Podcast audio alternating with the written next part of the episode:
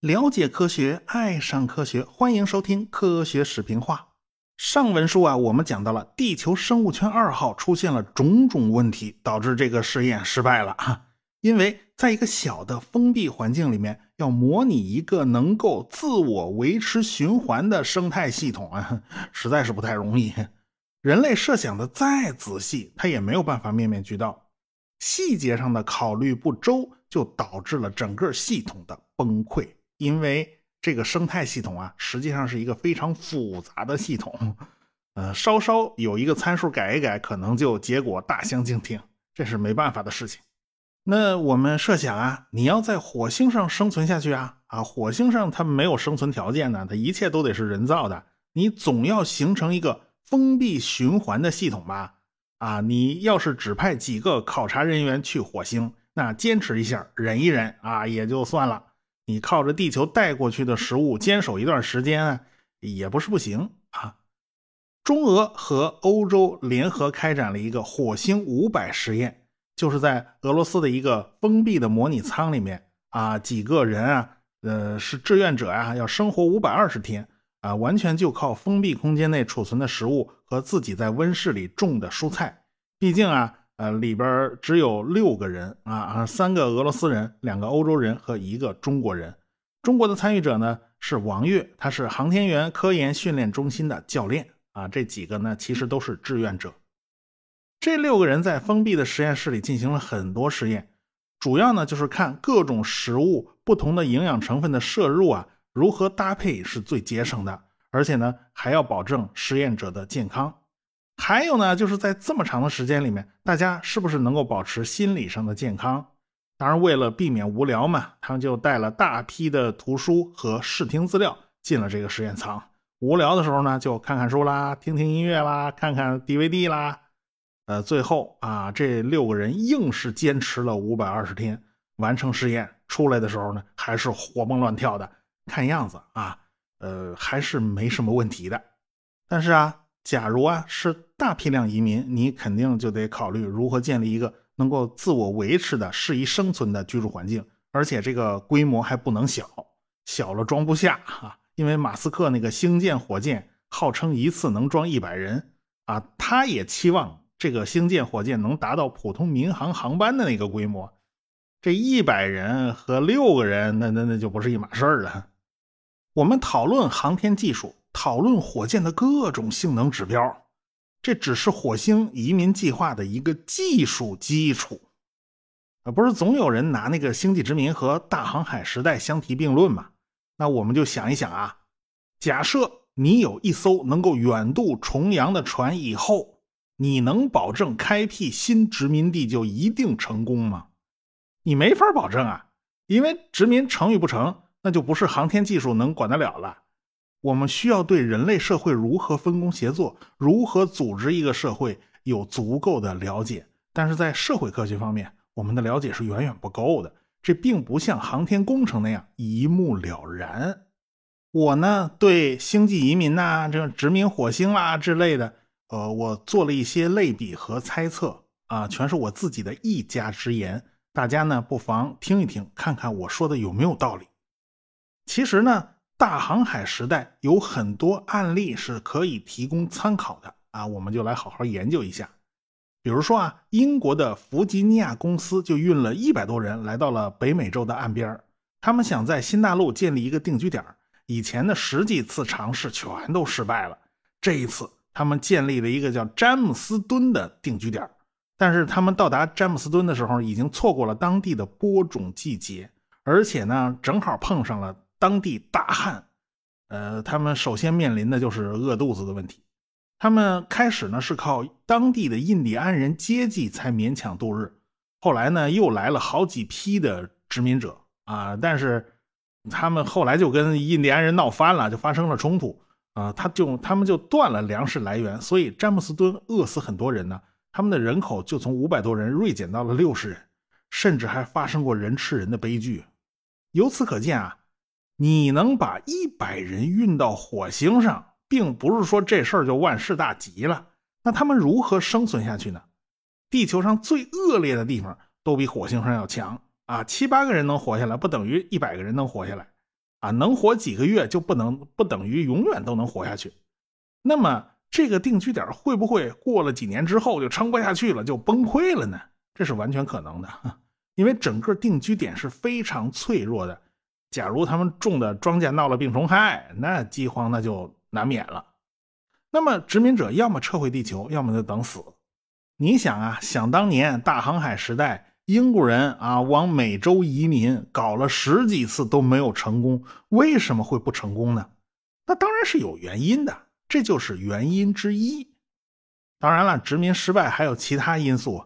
啊，比如说啊，某一批次的殖民者全是一帮秃小子啊，都是年轻男性，一个女的都没有啊。他们去了新大陆以后，即便定了点儿、扎了根儿，这是去见新家园呢，这是去见少林寺分舵呀。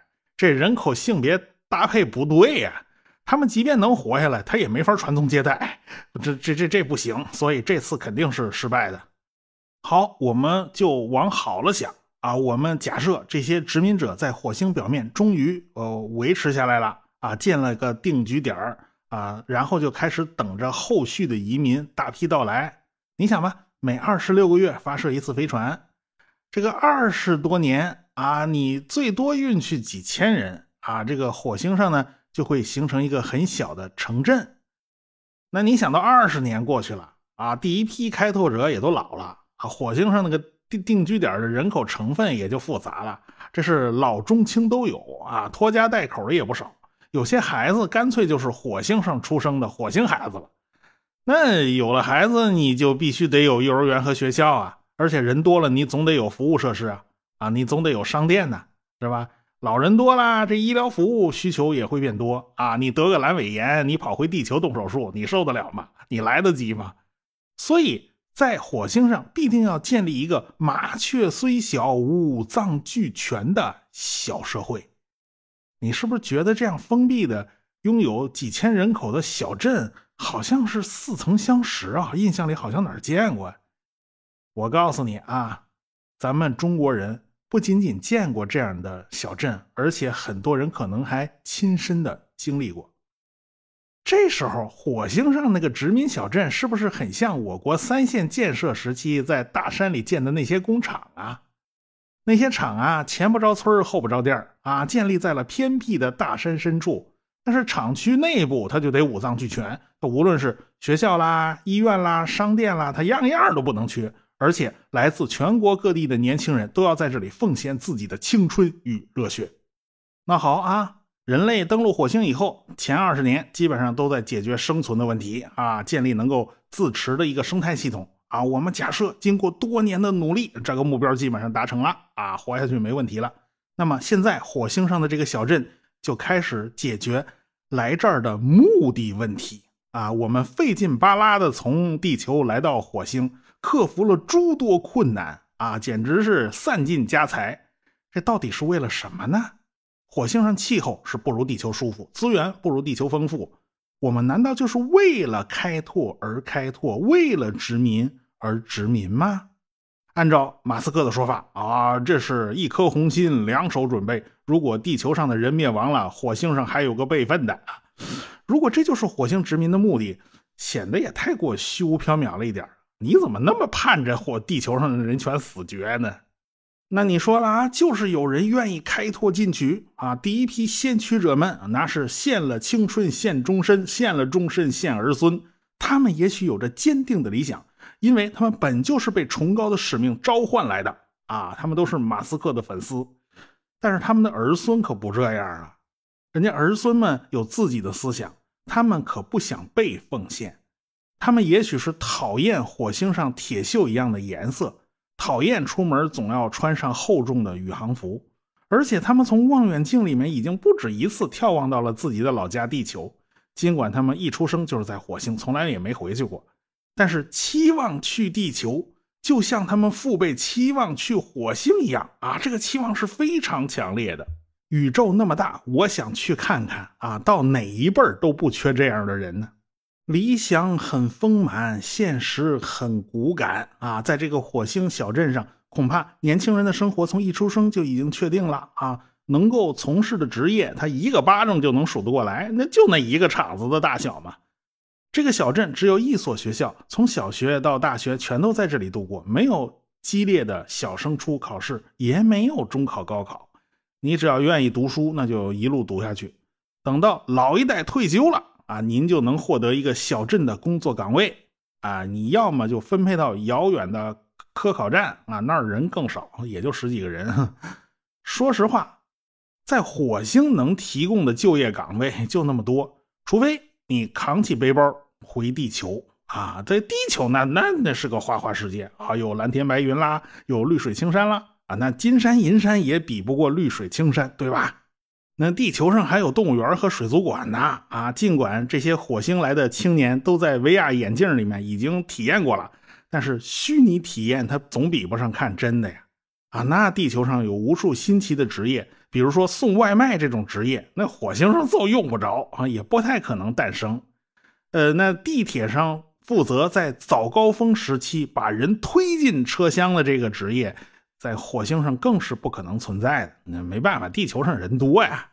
不过我们也不用担心啊，这个火星上的年轻人啊，适应能力还是很强的。他们回到地球，唯一需要担心的是重力，因为从小出生在火星的孩子似乎就适应了低重力了。火星表面的引力只有地球表面的三分之一左右。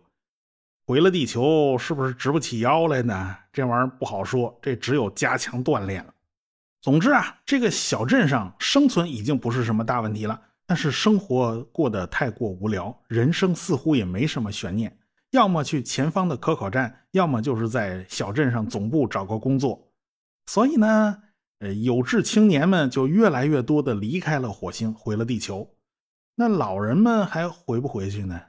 他们回得去吗？那家里房子早卖了啊，他们要住哪儿去啊？再说了。在火星上享受免费医疗，地球上据说看病死贵的啊！这个火星和地球的货币也不通用啊，那算了啊，这养老金上哪领去是吧？嗯，那就在火星安度晚年算了啊，咱就别折腾了。总之，火星殖民非常依赖于地球的政策。假如地球能找到那么多愿意上火星定居的人，源源不断的输送几十年，那么火星上的人口就会越来越多。当人口多到一定程度，那么各种产业都会兴起，这个经济系统就能活起来了。呃，但是地球是不可能不求回报的持续做这件事儿的啊！你从火星上运回去的矿产贵的要死啊，那根本就不划算。因为太阳系在形成岩石行星的时候，大家成分都差不多，成分基本一致。说实话，也没有哪种东西是地球上没有，而只有火星上有的。啊，它不太可能出现。也许这个火星可以靠旅游业来拉动火星经济，这个前提是你票价不能太贵啊。你这半这辈子赚的钱都去不了，那就没意思了。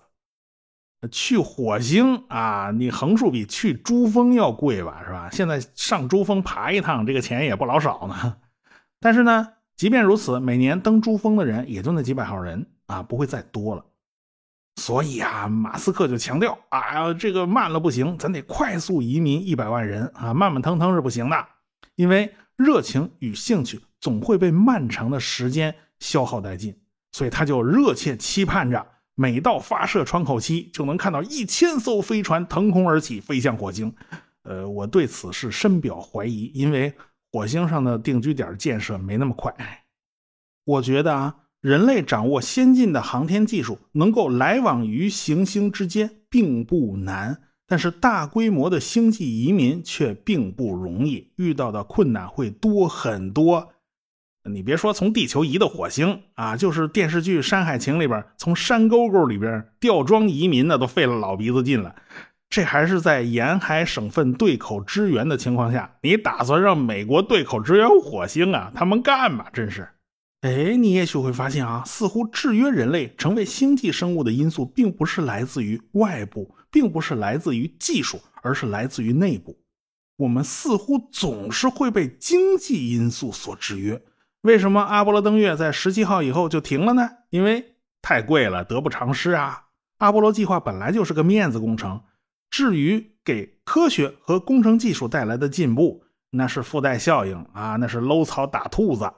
那么又是什么导致了大航海时代的早期殖民者他过得那么艰苦呢？是什么导致了三线建设的那些独立封闭的小镇在逐渐衰败呢？似乎背后总有一个看不见的手在操纵着这一切。马克思说过啊，人的本质是一切社会关系的总和。每个人其实都是生活在一个复杂的网络之中的，亲属啊、朋友啊、工作伙伴啊，构成了人际关系网。你买东西也离不开商业网络。这个网络包括物流、信息流，这些网络层层叠叠的把每个人都嵌入到了一个大系统之中，每个人都是这张网络的一个节点。如果你从这张网的角度去重新解读大航海时代，那一切就变得不太一样了。过去人们认为啊，大航海是为了寻找资源啊，你看啊，西班牙人从南美洲弄回了大量金银。于是，那个西班牙人就突然之间暴富起来了啊！然后一艘艘大帆船来到当时的中国，用白花花的银子购买了大批的瓷器啊、茶叶啊、丝绸啊，带回欧洲，人家马上就能赚更多的钱。所以到了明朝末期啊，大批银子就流进了中国，因此明朝才可以实现银本位。实际上呢，这不是这样的。是大航海把东西方庞大的人口联系在了一起。这银子不是财富，这银子只是中介。中国出产的丝绸、瓷器和茶叶都是靠人的辛勤劳动制造出来的。真正的财富是人的劳动。你像后来啊，英国爆发了工业革命，嗯，西班牙人的银子基本上就被英国人都赚去了。所以呢，西班牙人就成了过路财神，那英国人富起来了。英国人出售的是什么呢？是科学与技术，出售的是脑子，出售的是智慧。所以，大航海实际上是把原来无法连接在一起的两大坨人群给连起来了。这个掌握渠道的，他当然就赚得满坑满谷啊。正是这种商品交换，产生了大量的财富。那北美早期殖民地怎么一开始就那么惨呢？因为当地没人，人口少得可怜。那么他们后来如何解决这个问题呢？这个手段就有点下三滥了，那就是贩卖黑奴，从非洲弄了大批青壮年来到美洲，呃，非洲呢就流失了大量的人口啊，这对非洲是一个非常沉重的打击。在农业时代啊，其实人的劳动技能并不高啊，这个劳动其实值不了多少钱。农业生产呢是靠阳光雨露啊，这个倒占了更大的份额啊。获取土地实际上就是在获取晒太阳的面积，这才是真正的能量来源。所以当人口太多的时候，那那只有扩张领土面积解决问题。但是社会进入工业时代以后，这逻辑就变了。主要靠的是人的双手和脑子来赚钱，而且相互之间的协作分工更加紧密，效率更高，由此形成了社会化大生产。为了降低连接成本，人与人之间的距离就必须拉近，也就产生了所谓的城市化。如今已经超过一半的地球人是生活在城市里的。人类不但没有因为经济的高度发达、科学技术的进步而扩张，反而呈现出了收缩的趋势。人口啊都往大城市集中，这个趋势是非常明显的。一个社会是不是足够先进呢？就看组织起多大规模的社会协作网络。这个网络要足够复杂、足够庞大，就会产生丰富多彩的职业和分工。相反啊，你人口本来就少，还分布的稀稀拉拉的，你这样的社会肯定是支撑不起高度发达的社会的。总有科幻小说幻想先进的外星人开着飞船就来入侵地球了。其实你大可不必担心，你想想，就那么一艘飞船呢，你上面才几个毛人啊？即便是他们有分工合作，能复杂到哪里去啊？最重要的工作恐怕就是保证他们自己的生存，其他的都谈不上了。少数人是无法组成复杂社会结构的，再大的飞船也装不了多少人口。即便出发的时候他们掌握高科技，但是随着漫长的旅途，很多技术、很多职业就会逐渐、逐渐失传，最后慢慢消失了。当飞船损坏以后，他们可能也就不知道怎么修，也修不好，最后就这么自生自灭了。啊，能飞到地球周围实在是太小太小的概率了哈，咱们基本上就不用操这个心。说到最后，我们就不得不佩服大刘刘慈欣，那是有先见之明啊，那就得带着地球去流浪啊啊，你这得连锅端呐！我也觉得这不是开脑洞，这是必然的。我们的地球实在是太过优越了，局面再糟糕也比火星要强得多啊！这是我们唯一的家园，我们得好好珍惜啊！毕竟地球是没有备份替补的呀。而且，流浪地球带走的不仅仅是整个地球，还有整个人类，咱一个都不能少，这才是关键。好，有关星际移民的感悟呢，我就说这么多啊，这都是我的一家之言。航天史呢，到这儿也就讲完了。当然了，以后我还是会不断的出有关航天的音频和视频的，呃，但那都是时事新闻了，那就不属于航天史了。下一个系列呢，我们就换换口味啊，讲讲地理方面的内容。我们不是讲大航海时代吗？我们就好好讲讲这个地理大发现。不过我们讲的不是发现美洲，而是发现非洲。哥伦布发现美洲的事儿呢，大家其实都是知道的。但是在美洲被发现很多年之后，大家对于近在眼前的非洲腹地的情况仍然是一头雾水。你别看北非很早就是地中海贸易圈的一部分啊，欧洲人经常来啊，也非常熟。但是，即便到后来，航海家们绕过好望角，甚至航行到了印度，他们也只是了解了非洲的沿海地区，对于内陆地区依然是一无所知。所以，当时欧洲的地理学界最关心的一个问题就是，尼罗河的源头究竟在何处呢？于是，这就引出了两位探险大师的一场。竞争，有关这档子事儿呢，我们下次再说。如果我的节目没听够，向您推荐《科学有故事》。科学声音。